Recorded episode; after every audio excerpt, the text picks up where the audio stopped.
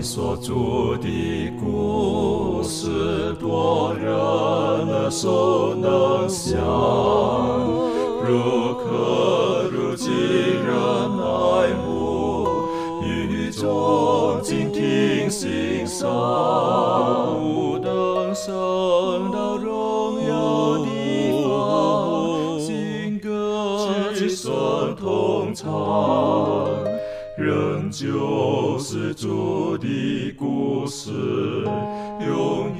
远传讲不忘。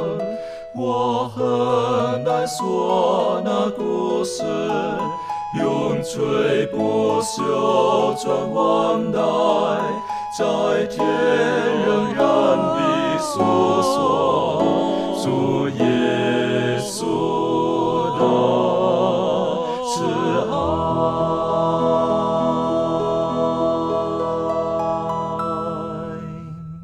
欢迎来到安息医学，跟我们一起领受来自天上的福气。在这一季当中，我们一起学习的就是如何的彰显基督与人为善。当然，重要的就是我们如何可以把我们所得到的福音，用喜乐的态度、正确的态度去与周遭的人分享。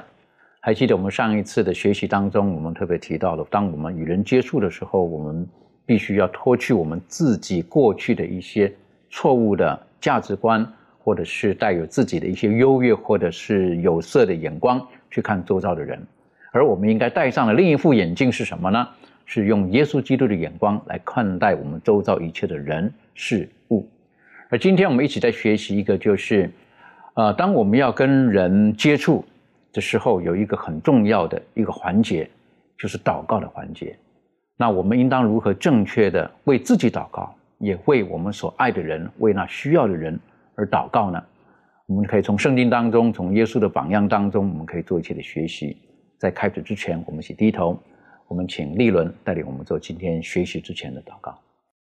慈悲我们在天上的父，满心感谢你在过去的带领。在今天我们聚在一起来研究学科的时候，求主能够赐下圣灵与我们同在，赐给我们一颗有谦卑受教的心，让我们在这堂的讨论当中能够有更多的学习，帮助我们在我们生活上，在我们工作上，呃，都能够呃变，在我们的生活上都能够呃成长，成为一个越来越像你的人，呃，也能够为主你做美好的这个见证。我们将以下的时光交托在主你手中，这样祷告自己不配，乃是奉靠主耶稣的名求。阿门。我们知道，我们基督徒在世，我们呃为主做见证，有一些部分可能一般人很难完全的明白。如果说我们因为我们的呃看得到的呃身体的健康，我们为主做见证，而人家看得到的，我们为上帝在我们生命当中所赐予的一些呃资产或者有形所看见的一些的祝福，哎，我们可以为主做见证。但如果有的时候我们的生命当中碰见一些的难题，那种不知如何去开口的，那那种有的时候当我们跟人诉说的时候，不一定人能够完全的明白。特别如果我们再提升到另外一个境界，就是说有一些事情的发生，我们不能用现代科学的逻辑去判断，认为哪个对哪个错的时候，或者我们引入到另外一个境界，就是在一个信仰的境界当中，是善与恶的斗争的时候，有一些人可能很难明白。例如说，有的人会觉得说，我我一辈子都做好事，都都都没有亏负人等等，为什么我会碰见这种事情啊？等等的。当我们如果要一定要用强加现在的科学逻或者逻辑，或者是人文的一些的这种的学科，然后去套在这个里面的时候，其实找不出一个答案的。那圣经当中其实告诉我们了，实际上很多时候我们不是跟属血气的，或者以所看见的这一切事物去征战。实际上更高的，有的时候，我们的基督徒的生活当中，我们会进入到一个是一个属灵的征战当中。那既然进入到属灵的征战的时候呢，我们所用的武器、用的方式，就不能用我们一般人我们所理解的方式去面对了。那这个在圣经当中有很多的例子告诉我们，祷告的重要的。那事实上的善恶之争，无论在特别在新约当中，好新约当中。透过的使徒等等呢，再再的告诉我们，我们我们在上个之争当中，我们所面对的仇敌是什么样子的？我们该用何种的正确的态度和方式，然后去面对这一场很严峻的善恶之争。这方面是不是可以请开始的陈小培带我们一起来学习？好，我们一起来看新约圣经当中的几处的经文。首先是启示录书的十二章七到第九节，这里说到，在天上就有了征战，米迦勒同他的使者与龙征战，龙也同他的使者去征战，并没有得胜。天上再没有他们的地方。大龙就是那古蛇，名叫魔鬼，又叫撒旦，是迷惑普天下的。他被摔在地上，他的使者也一同被摔下去。我们再来看以弗所书的六章十二节，在以弗所书六章十二节，这里说到，因为我们并不是与属血气的征战，乃是与那执政的、掌权的、管辖着幽暗世界的，以及天空属灵气的恶魔征战。那么，哥林多后书的十章第四节也讲到了，我们征战不是属血气的。那么在这里都，呃一再的提到，就是说我们，呃在这场善恶之争的一个征战的过程里面呢。双方的一个对决，特别是身为我们跟随基督的人，我们呢必须要明白我们的对手是谁，我们的仇敌是谁，我们对方他的这个情形是怎样子的啊？我们讲说这个知己知知彼，那个才百战不殆嘛。那要了解对方是什么样子的一个一个情形，然后同时也看到我们自己个人的一个状况，我们才有可能在这一场的战争当中有这个胜利的可能。否则的话，我们不晓得对方怎样，我们也不认识我们自己。那么我们在这档稀里糊涂的状态之下，我们可能就被仇敌迷惑，然后掳去了。所以圣经当中讲的很清楚啊，我们的对手，我们的仇敌是属血气，不是属血气的，是属灵气的恶魔。然后也是曾经带着天庭三分之一的天使反抗上帝政权的那一个。所以当我们在为主做见证的时候，当我们再去向人讲述福音的时候，我们也知道我们的对手、我们的仇敌，他也在工作，他也在进行着这个迷惑人、拦阻人加入基督阵营的一个工作。因此，我们想，我们一个属血气的哈，圣经上我们人是属血气的嘛？那我们在这样的情况之下，我们该如何得胜呢？如何才能够与这个属灵气的恶魔征战的时候，我们能够有得胜的把握和可能呢？那么，这个就是我们的祷告。那么，关于这个祷告的一个一个认知呢，我们应该有这个几个方面的认知。首先，我们知道上帝呢，他是赐给我们自由选择权的一位上帝啊。我们呃，在整个上帝救赎人类的过程，包括我们在为主服侍的过程之中呢，我们知道人是有自由选择的。人呢，上帝不会说像控制一个机器人一样，然后呢，给我们输入一个程序，你就这样去做吧。啊，上帝不是一个这样的上帝。那么，上帝给人有判断是非的能力啊，也有做一个或对或错的选择的能力啊。而且呢，上帝也予以承认人所做出的一个选择。所以，在这个过程当中呢，上帝也借着他的灵啊，借着圣灵感动我们，引导我们能够接受正确的真理，接受正确的道理。呃，也借着天使啊，像希伯来书二章十四节所说的，天使也是服役的灵，为承受救恩的人效力。而圣灵和天使都是在帮助我们的，都是在让我们能够去在这一场属灵的战争、战争当战争当中呢，能够做出正确的选择的。那最终我们要不要做选择，还是我们人的自由意志、自由选择权来做决定的。那基于这样的一个认知呢，我们就说，在我们的整个的祷告的过程当中，我们知道我们向上帝祈求，我们向上帝献上我们的祷告。那么上帝呢？他愿意赐下能力来，来给我们，然然后让我们能够在上帝的能力的帮助之下呢，我们更有力的去为上帝做见证。那另外还有一方面就是对于祷告的认知，就是我们祷告也同时意味到我们自己人的一个渺小，因为我们是有限的人嘛，我们对很多事情我们不能够测透，也不能够完全的理解，甚至未来一天两天或者之后会发生什么事情，我们也不晓得，所以。那我们为什么还要祷告呢？那在这样的过程当中，只是说将我们的需求向上帝陈述，向上帝讲明。那而上帝他是全知全能的主，他是掌管未来一切的。可能有的时候我们所祷告的事情，上帝并不一定要按照我们的意思为我们成就。可能上帝会在最把最适合、最好的东西来赐给我们。所以在这样的情况之下，我们的祷告的态度呢？就有一些的改变了啊！我们认识到上帝他是全知全能的主，我们也认识到我们自己的渺小，我们也认识到上帝他是乐意赐下帮助给我们的，而且上帝他是掌管一切的。当我们在这样的一种状况之下的时候呢，我们的祷告就显得非常的重要。同时呢，我们也透过祷告呢，也在这一场属灵的善恶的斗争的过程当中呢，我们才能够有这个得胜的一个可能。否则的话呢，我们可能就是在这场征战当中，最终就是失败的那一方。的确哈，你刚刚提到的哈，如果我们可以理解到我们呃，我们所征战的对象其实不是一般我们所看见的以肉体的征战，好，那是一个属灵的征战，而且那个恶魔远远超过我们所能够理解的。如果我们就用我们有限的这种思维或我们有限的人的这种方式的时候，那在前面等待着我们的，我认为就是两个字，叫做失败。但如果当我们明白我们所斗、所要参与这个这场战争的那种的险峻的时候，那我们就呼求。那个能够真正帮助我们的，那就是刚刚小培带我们一起学习的，就是很重要的，就叫祷告。啊，祷告是什么？啊，有的人会觉得祷告，祷告好像是个宗教的动作；有的人对于那种宗这祷告呢，会觉得说那是一个弱者的表现。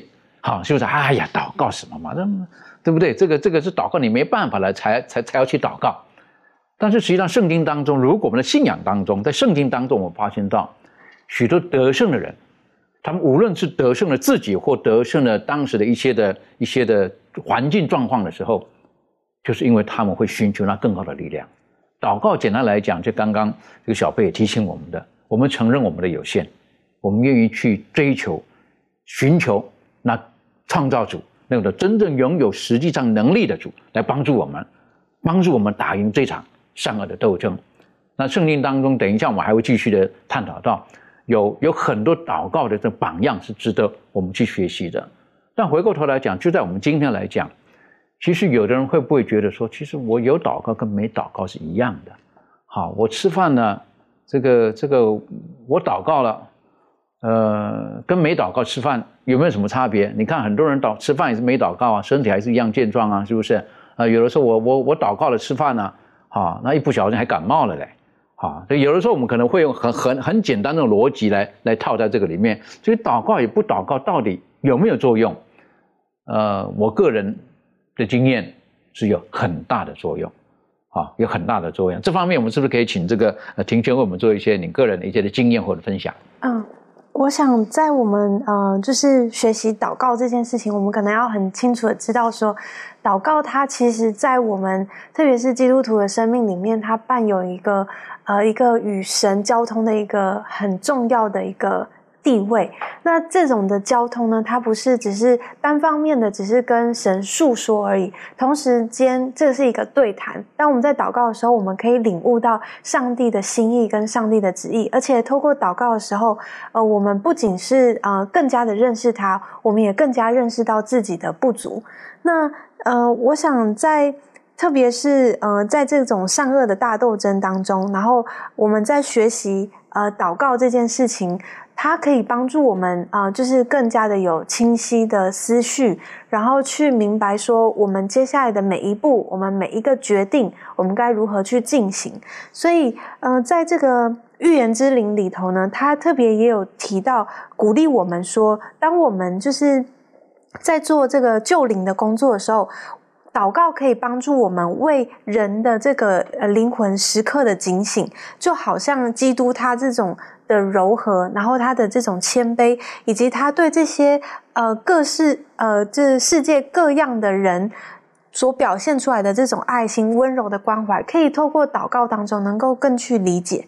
所以我觉得，当我们去祷告的时候，嗯，它好像并不是一个，就是像刚才主持人提到一个很简单的逻辑，呃，只是说好像要寻求什么力量或者是一个什么变化而已。它其实是一个交通交谈，去认识我呃这位创造我们上帝的一个，应该更正确的是这样子来看，这样子。如果很谢谢庭院带我们更深的去思考，有的时候我们会受到一般或者一些其他信仰的影响，觉得祷告就是像呃能够赐予我们福气、赐予我们力量、赐予我们财富的这个对象去诉说，然后讲完之后呢，然后呢就是你希望你照办哈，就就这样来来答应我了。其实不是的，祷告很重要的就是我们跟这个对象的一种的交流。那在交流过程当中呢，使彼此的关系能够更加的亲密，而且能够更加的认识到这个对象。那越认识这个对象的时候呢，我们就越晓得他的心意如何。然后我们越知道他的心意的时候，我们就越知道我们应当怎么样子去行事为人。我觉得祷告实际上是很神妙的、很奇妙的地方，在在这个地方。那在祷告的时候，呃，最大的改变，我个人觉得，在祷告的时候，最大的改变应该是从自己开始。但是很多时候，我们一不小心，我们祷告的时候是企图希望神。能够为我们行神迹，哈，是我不变，可是大环境改变。当然，圣经当中我们有这种例子？有，对不对？有一些当神出手的时候呢，是不是？你看洪水都分开来了，是不是？然后呢，这个不够吃饭的时候呢，五品鳄鱼可以让五千个男丁都吃饱了。有的时候我们在寻求的是这个，可是回过头来看哈，耶稣自己他本身的祷告的榜样是如何？耶稣他自己留给我们圣经当中留给我们他的他的祷告的精神态度是如何？这方面周宇可以跟我们一起学习吗？好，我们来看几节经文。我们来看路加福音三章第二十一节，这里面说众百姓都受了喜，耶稣也受了喜。正祷告的时候，天就开了。这一次呢，是耶稣在呃工作之前，他要受洗，在约旦河。受洗，准备要呃开始传福音的工作。他在开始的时候呢，就是以这个呃受洗以及祷告开始的。我们再来看一下第五章第十六节。五章第十六节这里说，耶稣就退到旷野去祷告。这一次呢，当他是呃耶稣在呃一个城里面，呃医治了一个长大麻风的人。当他那给他医治好了之后，告诉他回家去。他就退到旷野去祷告。你说，当耶稣在工作结束之后呢，他也会呃做一个祷告的一个动作。我们再来看一下第呃路加福音第九章第十八节，这里面说耶稣自己祷告的时候，门徒也同他在那里。耶稣问他们说：“众人说我是谁？”这个就是他在施行呃五呃五饼二鱼的时候，使五千人吃饱之后的神迹。他要退到旷野去祷告。你说耶稣给我们留下了一个很很好的一个榜样。他在这个世间生活的呃工作的这几年，他并不是以一个神的身份去呃去存在的，他是一个以人的身身份来存在，与人生活在一起。他也需他也需要吃饭，他也需要睡觉。但是当他的工作的时候，无时无刻都给我们一个好的榜样，就是依靠祷告。一接着祷告，从天父那里来得到力量。所以说，呃，耶稣无论是在喂饱五千人，还是治好大麻风，以及是赶出那些乌鬼被附的人，耶稣看清楚了，在这个善恶大斗争当中呢，也说祷告乃是一个非常有力的一个呃武器。所以说，可以击退撒旦的一切的势力。祷告呢，也是一种天国赋权的一个方式。能使我们无助与软弱和上帝的全能相联合。其实靠着我们人类所做的事情，真的是很渺小的。我们能做的真的是有限的。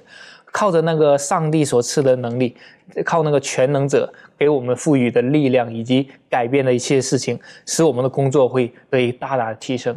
所以说，我们在去为耶稣做见证的时候，真的要效学耶稣，呃，要以祷告来作为我们力量的一个支持。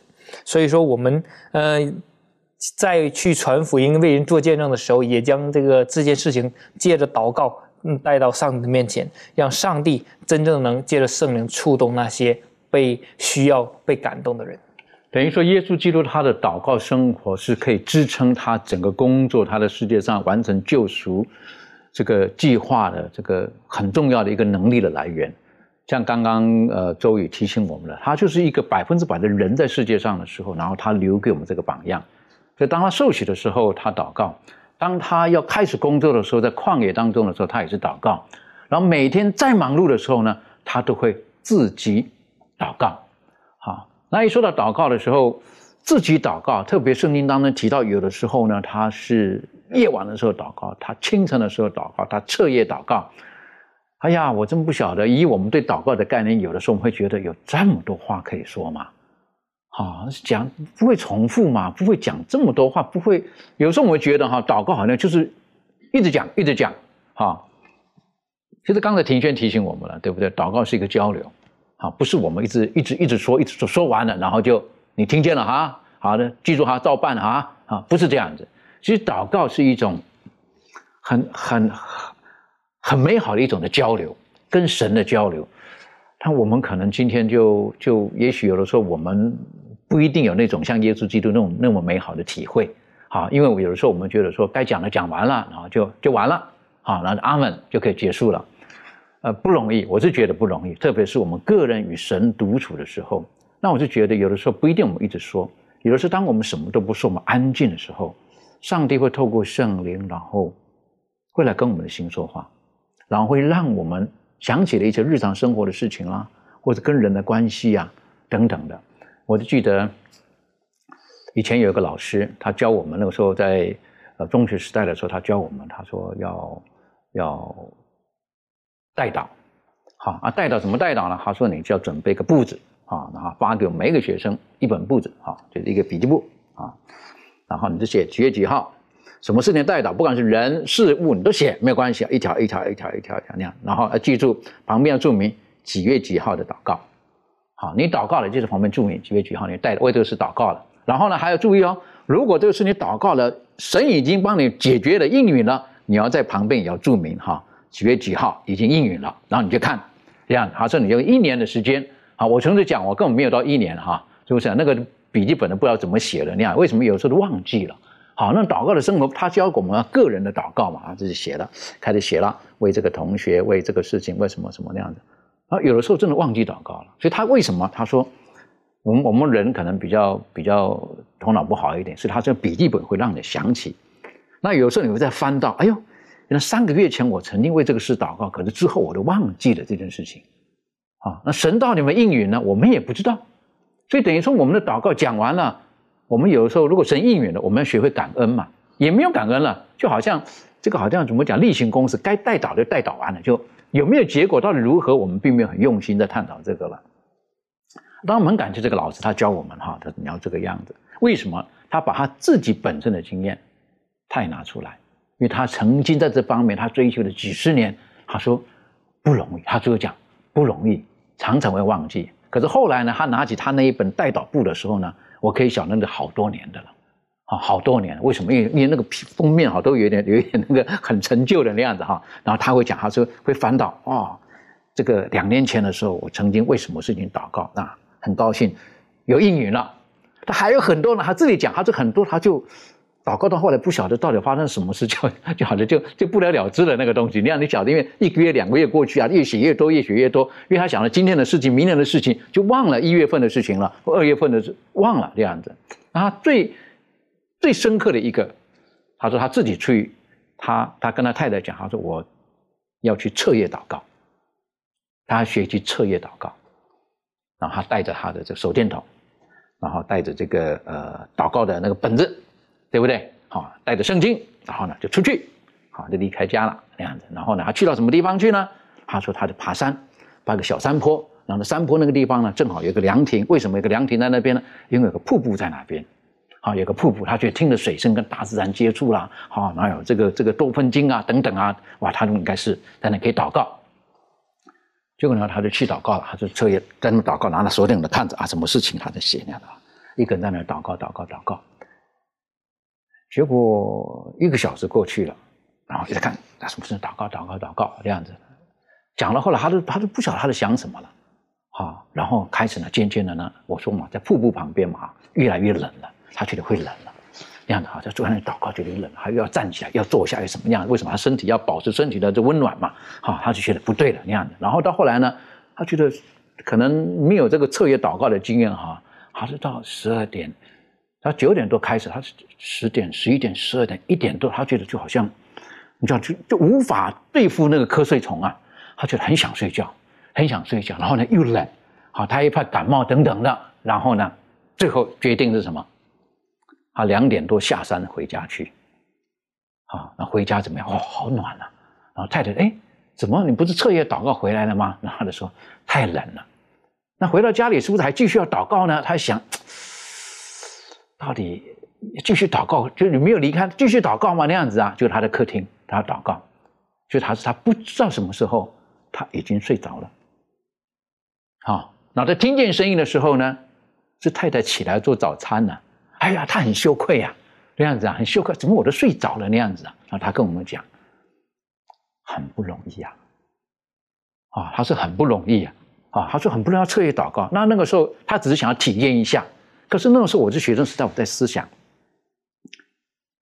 你跟耶稣的分别在哪里？当然我会觉得耶稣是神呐，好，很厉害，超人啊等等的。可是我觉得耶稣他是有一个很明确的使命，而那个是他一直牵挂的事情，所以他可以。当然更重要的，觉得不是为事情祷告，而是他跟父沟通的时候，他可以享受那种的甜蜜。但有时候我们人享受不到那种跟神祷告的那种甜蜜，那种的美好。为什么？因为我们都觉得他是高高在上，好远呐。好，我们就讲完了，讲完就完了嘛。但是回过头来讲，哦，我有另外一个朋友的经验，不是祷告的经验，他是谈恋爱的经验。好，谈恋爱的经验，那那个年代呢，很远嘛，好，不像现在的话有微信啊，可以讲啊什么。那个时候是打电话的，好，那都是晚上打电话。那你晓得，这个我记得那个时候啊，听他讲，跟他女朋友要。说晚安啦，好好休息哈，明天要上，他他女朋友的护士嘛，还能早一点休息了，哈，明天要上班了，晚安啦，那样我永远听见了那样子啊，我想晚安了吧，对不对？后来忙起其他的事情，对不对？快十二点钟了，哎呀，好了哈，记住了，快十二点了，晚安了，哈，那样子，到十二点还在晚安了，那样子啊，过不久呢，我们休息了，半夜起床了，两点了，还在晚安呢，我说这个晚安也太多次了吧，那样子，但你晓得为什么？我们都明白嘛。对不对？因为那个关系在那边，所以他他哪怕我觉得好像我怎么又在晚安了，又在晚安了，还没有晚安呢，两点了还不晚安还不睡觉，他愿意。那关系，我们跟神的关系到底如何？耶稣留给我们的榜样，他独自一个人上山去祷告的时候是如何？我认为他跟父的关系是何等的密切。啊，今天我们会不会觉得跟耶稣交流的时候也是非常的美好的那种感觉？不是旁边人不能够影响、不能够打扰的呢？耶稣基督他不单单为自己祷告，其实他生活当中很重要的部分，他为罪人祷告，他为他的门徒祷告。哎呀，这是很动人的，是不是？他哪里不认识他的门徒呢？如果以我们的本性来讲，我们真不想为这个人祷告，是不是？但耶稣为他的门徒祷告，这是很动人的部分。这部分我们可以请这个明兰跟我们做一些分享。嗯，好，我们来看一下啊，圣经当中怎样记载的？耶稣他为他的门徒祷告，在路加福音的二十二章三十一节到三十四节，经上记着说：“主又说，西门，西门，撒旦想要得着你们，好筛你们，像筛麦子一样。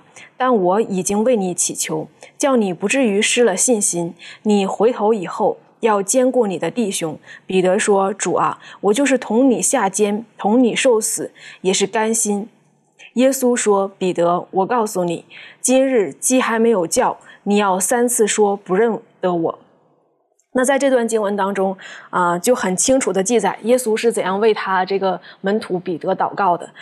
嗯，耶稣他是，嗯，他是上帝。他也是上帝的儿子，他来到这个世界上。其实我们知道，耶稣他在没有来到世界之前，他就是已经了解这一切世界历史的发展。那我们说他也是预知的，他知道这个彼得要三次不卖他，然后呢三次说不认他的话，就是啊不承认他是耶稣。所以在这里面的时候呢，就好像我们想，如果是我们的话，会不会为彼得祷告？那在这里，耶稣就预言说：“彼得，我已经为你祈求，就是特别为你。”点明了就是彼得，我为你祈求。然后呢，他祈求的内容呢，就是说叫你不至于失了信心。我们知道当时这个彼得他否认主之后呢，呃，门徒在看见他的时候，或者是其他人在看见他的时候，他是很羞愧的。他内心当中也不像以前是那么自信啊，那么敢承认。他这里说下监我也同你一起，然后也是甘心的。当耶稣复活的时候呢？耶稣看见彼得的时候，就问他说：“啊，彼得，你爱我吗？”他回答的时候，不是像之前那么啊，那么有自信，那么骄傲，而是委婉的。所以，耶稣他愿意为他的一个门徒去献上这样的祷告，也是帮助他，给他能够再一次啊，成为主所使用的一个器皿。而且我们也知道，这个彼得他后来的时候是当时这些教会当中的非常的呃重要的一个领袖，那也是当时呢传福音的时候啊非常主要的一个门徒。所以在这里面就看到耶稣他为彼得代祷。也帮助他能够重新建立信心。那在这个希伯来书七章的二十五节当中呢，也告诉我们，耶稣不单为彼得祷告，他也为我们每一个人祷告。希伯来书七章二十五节说：“凡靠着他进到上帝面前的人，他都能拯救到底，因为他是长远活着，替他们祈求。”耶稣，我们今天每一个人，如果我们靠着上帝的话，他会为我们祈求，然后。我们只要信靠他的时候呢，我们就能够得到他的拯救，而且说耶稣说要拯救我们到底。那么今天耶稣他成为一个代求者，他为彼得祷告，而为他的门徒祷告，他今天也为我们祷告。嗯，我们在上帝面前呢，我们就知道。祷告它是非常重要的，我们也要效法耶稣的榜样，就是为我们身边的人去带祷。很多的时候，我们觉得好像，嗯，带祷其实他自己也会祷告，那我们为什么不说他自己祷告？为什么我们要替他带祷？因为有的时候我们的家人还没有信靠上帝，或者是我们的亲人他很软弱，他不想去，嗯，在这个时候亲近上帝。有一些弟兄姐妹说：“哎呀。”来，姐妹，你为我带祷吧；弟兄，你为我带祷，因为我现在内心很软弱，我走到了一个环境当中，我很迷茫，很无助，我不知道怎样和上帝祷告，所以这个时候他需要别人为他带祷。那这个时候呢，我们就要体现出这种带祷的精神，像耶稣一样为他们祷告。当我们去为别人带祷的时候呢，上帝就告诉我们说，他要拯救我们到底。所以我们要从这个。耶稣带祷的这个经历当中，我们也学得一个教训，就是为别人带祷。的确哈，为别人带祷的时候，有的时候你可以让对方知道，那让对方知道的话呢，他会觉得说：“哎，我不是很孤单的一个人。”啊，你有没有什么为你祷告的？那有的时候我们不用觉得好像这个提出来的，哎呀，为我祷告，我就比较差一点，软弱一点，我就比较有问题一点啊。一般我们会觉得是这个样子。那很多人很强壮的，不用，不用，不用，不用。但我们会不会很觉得，哎，你为我祷告好不好？为什么？因为我我快要考试了，为我祷告，好，你为我祷告好不好？因为等一下我要去做什么事情了，为我祷告。我觉得我们应当可以很坦然的把我们的呃需要，好，邀请一个好友、密友，然后跟我们一起把这个事情放到神的面前。我想请问一下立伦哈，你本身有没有这方面的经验、带导的经验呢？你帮别人或别人帮你这方面的经验有没有什么可以跟我们分享的？嗯。那其实，当我们在面对这些问题的时候，有时候就是在祷带祷的时候，或者我们在自己在祷告的时候，有的时候我们会呃，就是会有一些迟，就是有一些挫折，就觉得说，哎，是不是这样的带祷呃，这样带祷一次两次好像都没有应验，还是怎么样的？那其实我们知道说，其实祷告的时候，我们往往就是不是每次都会马上得到答案，那我们需要长期的这个等待，而且呢，其实。在祷告当中，也是在装备我们自己。那特别当我们在呃面对一些特别有挑战的情况的时候，其实呢，这个祷告就是要一直不断不断的继续持续的这个呃祷告嘛。那其实这个祷告就让我想到说，就好像在跑马拉松一样，就是呃在一场竞赛当中。可能会经历到一开始的非常平顺，然后可能会一些非常辛苦的地方，甚至是你在后面的时候呢，你会因为看不到前面的这个终点，所以呢，你就觉得好像。看不到这个结果，然后就觉得自己好像跑不下去，要放弃的这个情况。那我们知道说，这马拉松呢，就是要选手就是不断的往前跑，你离这个终点的距离就会更近。然后最后呢，因为呃才能达到这个终点嘛。那其实祷告也是一样，就是重点就是说我们不要放弃，呃，不要放弃祷告。那当我们真正跟主建立这个亲密的关系的时候呢，渐渐的，我们的内心所渴望的呢，就会跟上帝契合。那其实，在这个呃学科里面，他就有讲到说，呃，我们对于祷告的坚持，体现了我们明白自己乃是完完全全、毫无保留的依靠上帝，不是由我们自己，而是由上帝来去接触那为我们带导的对象。所以，很重要的就是，呃，当我们有事情的时候呢，我们就应该呃毫无保留的到了上帝的面前。也把这个对象也放到上帝的面前。那我就觉得，我们就共同在神的恩典当中，然后寻求神的保守，寻求神的带领。是不是每一件事情，像刚刚这个立伦提醒我们的哈，不是每一件事情，呃，我们祷告的神一定就照着我们的路子。啊，照着我们的一二三 A B C S O P 就走下去，不一定的。啊，我想在祷告的过程当中，会让我们更明白神的心意为何，然后我们学会顺服，学会去接受。事实上，呃，这个为别人代祷是一件很美好的事情。哈，为别人代祷，那是一个很美好的一种的祝福。那我本身也有碰过这个，呃，有一个教会当中的老姐妹，为她的先生祷告将近五十年。哈，为他先生祷告将近五十年，那最后这个先生终于接受耶稣基督，我都觉得佩服啊！是不是？怎么可能五十年啊？这个这么长的时间，将近五十年呐！好，那我们也认识他先生。后来当然，这个这个很很很可爱的一个老人家。那以前呢，他们说不是啊。哦，他说哦，以前我这个先生啊，是不是？我只要安息天上教堂回来，他就打我啊。他一喝酒就会打我啊。啊，等等，我说哇，以我们现在的观念来讲的话，离婚，离婚，是不是？啊，那我就问这个这个老妈妈，我说你没有想过分开那个时候啊，那样子啊？嗯，她说有啊，哦，那个时候他是这个很坏的时候啊，我就想着要分开啊。可是那个时候呢，那个古代的人啊，不讲古代的人啊，这个老人家好像觉得比较思想比较天真一点啊，也比较单纯一点。他说那个时候呢，就有一个老姐妹跟他讲，他说你不能这样想哦。哦，你不能想离婚哦。好，为什么？因为那个是上帝在给你要学要给你的功课哦。好，你必须要靠主的力量啊，胜过这一切哦。他说听他这么讲，他说我就好失望了。哎呀，不能离婚了，那只能继续带倒了。这样子啊。那这个老人家很可爱的，就是最后他说快五十年，终于就受洗了。啊，就受洗了。那那那个时候那个场面是很动人的，很感人的。那我就觉得，有的时候就像刚刚利润提醒我们的，这个不是个一百公尺，不是个四百公尺，不是个八百公尺，这是一个马拉松，而且这个马拉松呢是一辈子的。好，有很多事情我们可能是一辈子的祷告。有的我曾经了解到，有的父母为孩子祷告，哪怕孩子离开的时候，父母都还没有见到结果，但后来有一天孩子就悔改了。那那个只能到天国的时候才能见到这个美好，所以我就觉得代祷是一个很美好的事情。如果我们愿意不断的在这个里面去追求的时候，耶稣基督留给我们很好的榜样。可是圣经当中呢，我一直很喜欢新约当中的使徒保罗，保罗他就就直接的写下很多他祷告的内容，他代祷的对象，他代祷的事项等等的啊，留给我们很好的榜样。这方面可以请小贝带我们一起学习。好，我们来看这个保罗，他为这个以弗所教会的信徒所做的一个代祷。呃，以弗所书的一章十五到二十一节，这里说到：因此，我既听见你们信从主耶稣，亲爱众圣徒，就为你们不住的感谢上帝。祷告的时候，常提到你们，求我们主耶稣基督的上帝，荣耀的父，将那赐人智慧和启示的灵赏给你们，使你们真知道他，并且照明你心中的眼睛，使你们知道他的恩招有何等指望。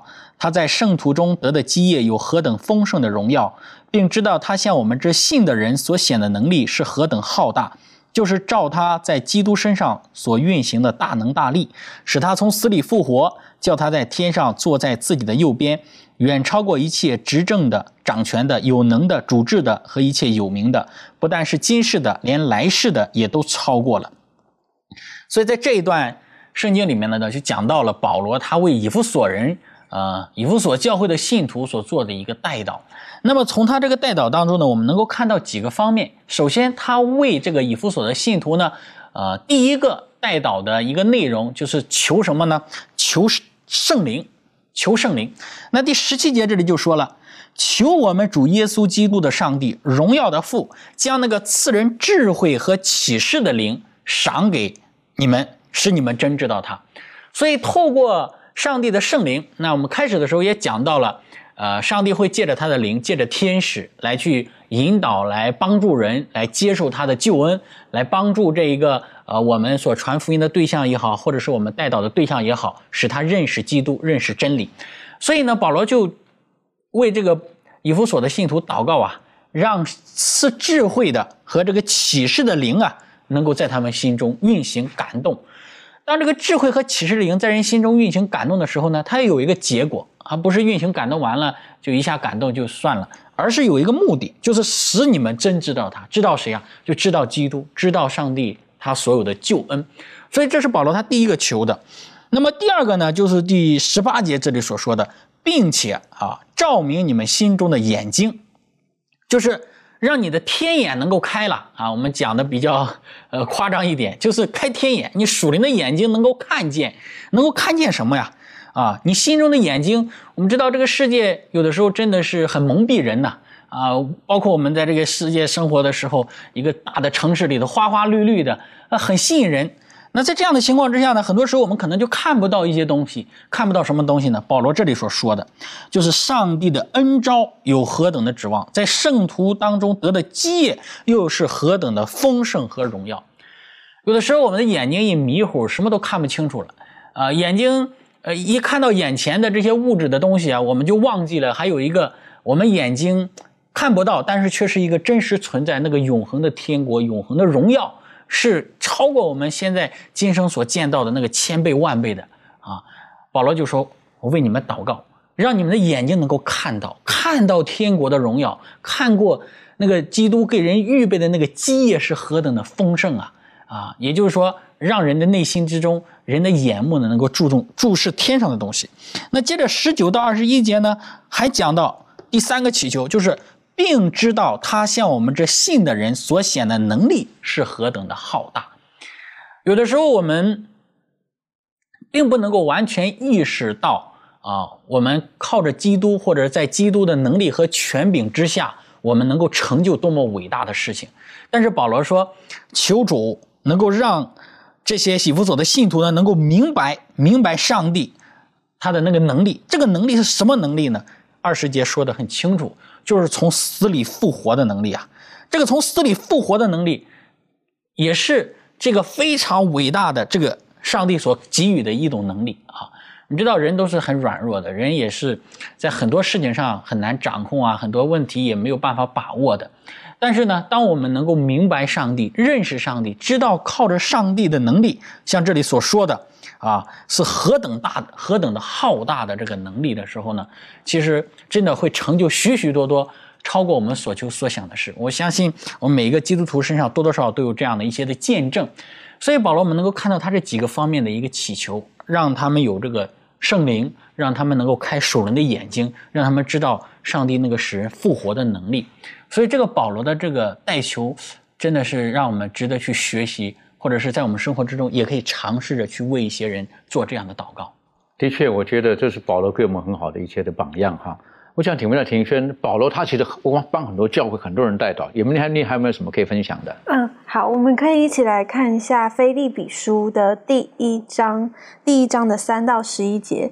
三到十一节，圣经说：“我每逢想念你们，就感谢我的神。”每逢为你们众人祈求的时候，尝试欢欢喜喜的祈求，因为从头一天直到如今，你们是同心合意的兴旺福音。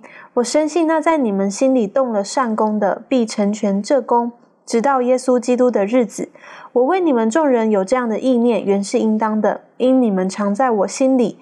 无论我是在捆锁之中，是辨明证实福音的时候。你们都与我一同得恩，我体会基督耶稣的心肠，切切的想念你们众人。这是神可以给我做见证的。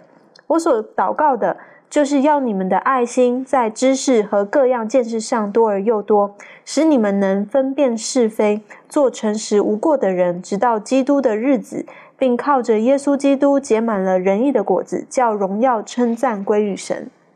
那我们可以看到，菲呃，这个保罗呢，他为这个菲利比教会的这些呃弟兄姐妹呢，呃，做了这样子的一个祷告，还有感恩的这个叙述。我们可以看到他的这个祷告内容，其实是非常感动人心的，就连我呃。如果我有一个呃弟兄姐妹，然后这样子的来告诉我他为我们所祷告的事情，我想我们都是会非常受感激励的。那这边最令人激励还有鼓舞的话呢，我我我自己的学习是就在这第九节这里，他这里说到我所祷告的就是要你们的爱心在知识和各样见识上多而又多。呃，当我看到这样子的呃他所告诉弟兄姐妹他所祷告的内容的时候。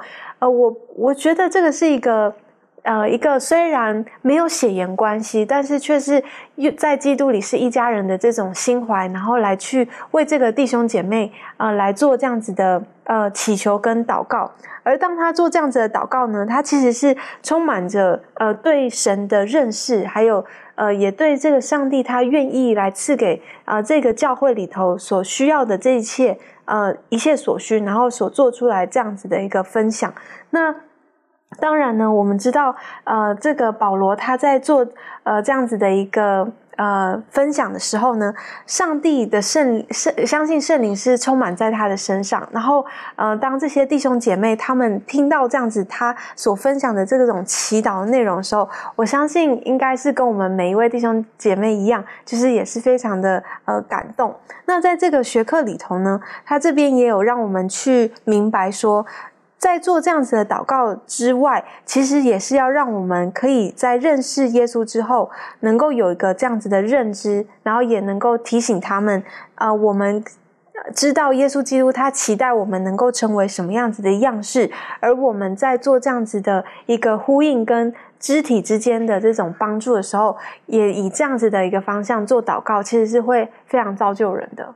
的确哈，当我们愿意为别人祷告的时候，可以不分时间地点，呃，立刻可以进行的事情，那上帝就会透过我们的代祷，有的时候就会有很多奇妙的事情这个发生着。今天时间的关系，我们没有办法分享很多，但是有的时候我们晓得，我们祷告的时候，别忘了仇敌魔鬼他也会从中拦阻的，他会拦阻我们的一切的祷告，会让我们灰心啊等等的。圣经当中最有名的例子就是但以理。他本身祷告的时候，然后他也发现到原来善恶之争的那种，那那善恶之间的那种斗争是很厉害的。可请明兰带我们一起学习。嗯，那在单一理书第十章的时候呢，讲到这个单一理，他为他本国子民去祷告啊。第十章的第十节这里面就讲到说，忽然有一手按在我身上，使我用膝和手支撑微起。他对我说：“大蒙眷爱的丹伊里啊，要明白我与你所说的话，只管站起来，因为我现在奉差遣来到你这里。”他对我说这话，我便战战兢兢地起来，立起来。他就说：“丹伊里啊，不要惧怕，因为从你第一日专心求明白将来的事，又在你上帝面前刻苦己心，你的言语已蒙应允。我是因你的言语而来。”但波斯国的魔军拦阻我二十一日，忽然有大军中的一一位米迦勒来帮助我，我就停留在波斯诸王那里。现在我来要使你明白本国之民日后必遭遇的事，因为这意象关乎后来的许多日子。在这一段经文当中，我们看到这个丹尼里他祷告的过程当中。在九章的时候，他就开始为他的同胞祷告。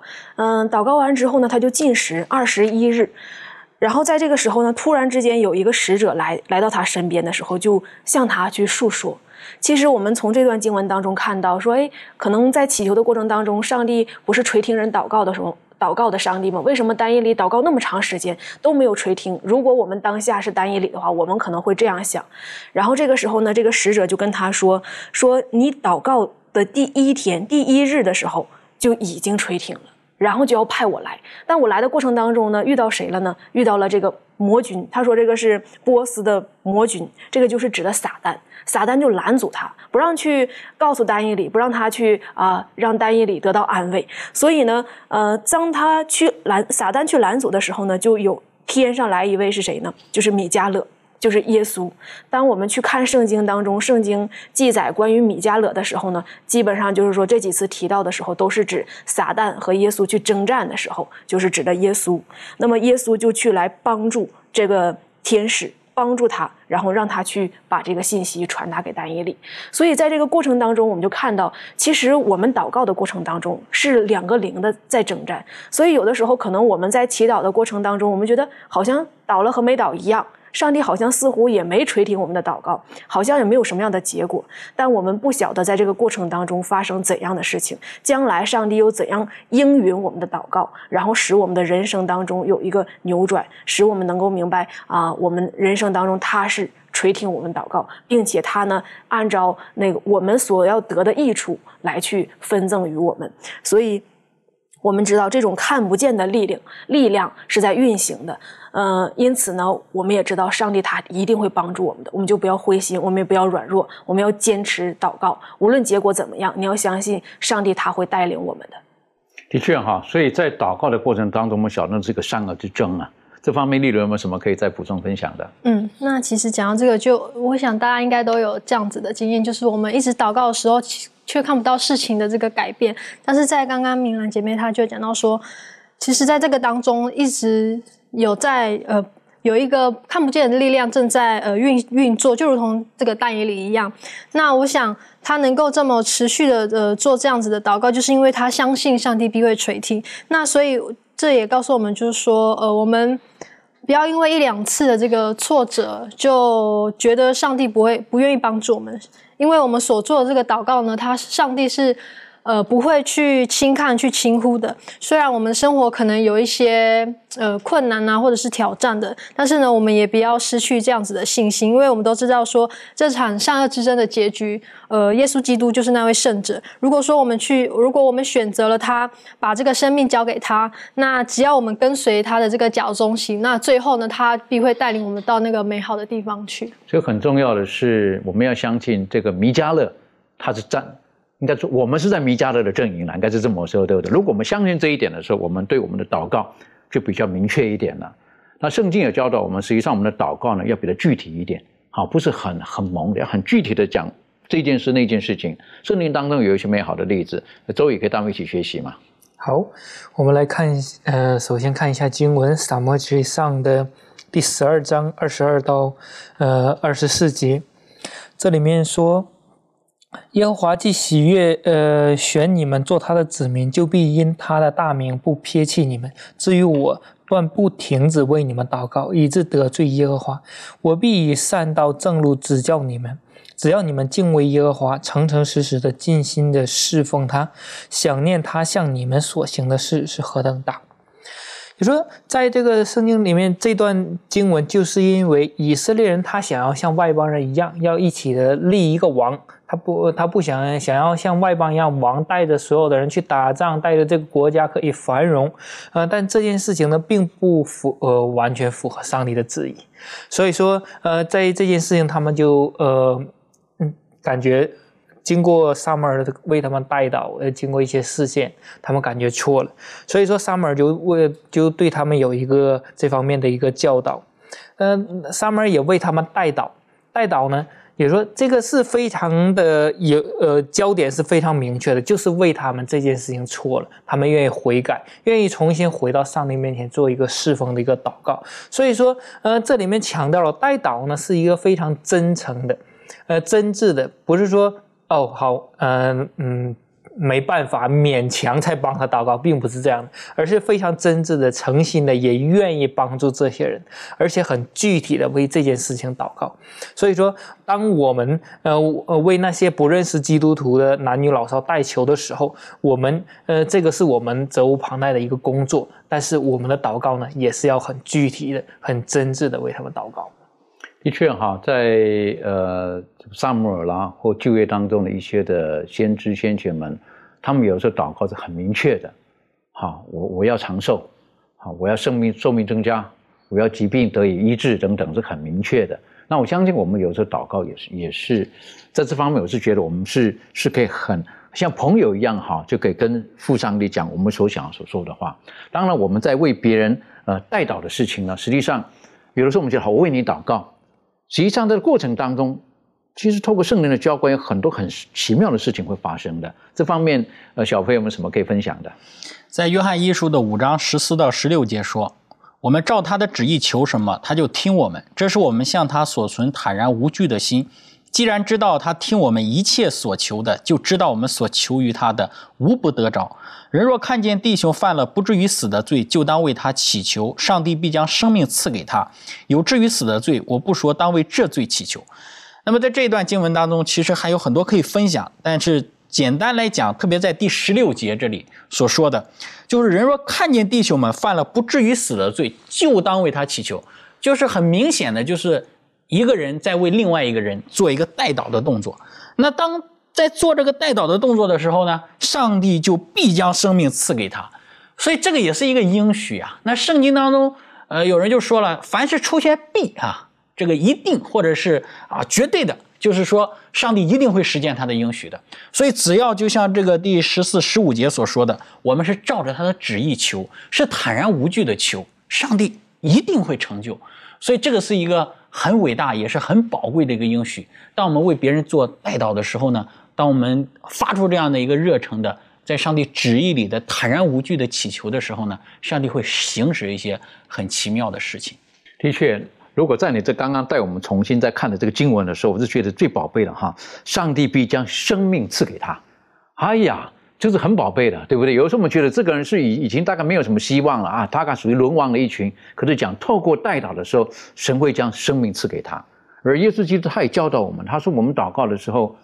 其实两三个人我都会听你们的祷告。这方面明兰有没有什么在补充分享的？嗯，其实很多的时候我们以为啊，上帝没有垂听我们的祷告，或者是上帝觉得我们微小啊，人嗯没有什么身份和地位，或者是我们说哎呀，我们三两个人祷告能起到什么作用啊？其实不是的。嗯，在我们没祷告之前的时候，上帝已经知道，但是他看到他儿女当当中他们的那个心，他们为这件事情啊，为福音也好啊，为家人也好，那种着急的心态的时候呢，他就知道。其实这样的话也是上帝的一个心愿了。当我们看到一些母亲为孩子祷告的时候，很多的时候母亲觉得好像啊，人生当中都没有看到孩子去投靠耶稣，但上帝早已垂听他的祷告。当他母亲、当他的家人过世之后呢，这个孩子人生转变了，他归向上帝，就像啊圣经当中很多的一些例子，然后呢去看到上帝在人生当中的这种改变。所以我们的微小的祷告，上帝也是垂听的。这个在神的眼中没有所谓的大人或者是很微小的人，在神的眼中都是他所爱的对象。而有的时候，当然我们会发起整个教会集体的敬诗祷告等等，那很好的。但是也不要忘了，有的时候像照耶稣所讲的，当两三个人聚集在一起的时候，他说我会在你们当中，你们所祈求的，我会应允你们。那也要回到刚才小贝带我们学习的，在约翰一书告诉我们的，我们要照着他的旨意去求的时候。那我们就可以存着坦然无惧的心，愿主帮助我们，让我们可以成为一个祷告的神的儿女。我们一起低头，我们做一个祷告。谢谢主帮助我们，让我们今天的学习当中，我们晓得耶稣留给我们美好的榜样，他祷告生活的榜样是我们值得学习的，而且是我们必须学习的。我们也看见使徒们他们彼此之间的代祷。从而使得他们的工作更加的顺畅，他们个人属灵的生命更加的有长进，帮助我们在今天，我们借着祷告与主建立那又真又活的关系，借着我们的代祷，使我们周遭的人事物可以跟我们一样有得到美好的祝福。最重要的是，因着我们的代祷，我们可以把我们自己跟我们所爱的对象一起提升到神的面前。主啊，帮助我们。让我们能够珍惜每一次能够向你呼求祷告的特权，也让我们晓得，其实有的时候我们口舌笨拙，我们不知道如何说话的时候，甚至有的时候我们不晓得到底我们所求的是不是符合神你旨意的时候，就在今天，我们相信握住的应许是圣灵保惠师必会在那施恩的宝座前，用说不出的叹息为我们代求。愿主帮助我们，让我们赐给我们一颗愿意顺服的心。祷告着奉靠耶稣基督的名求，阿门。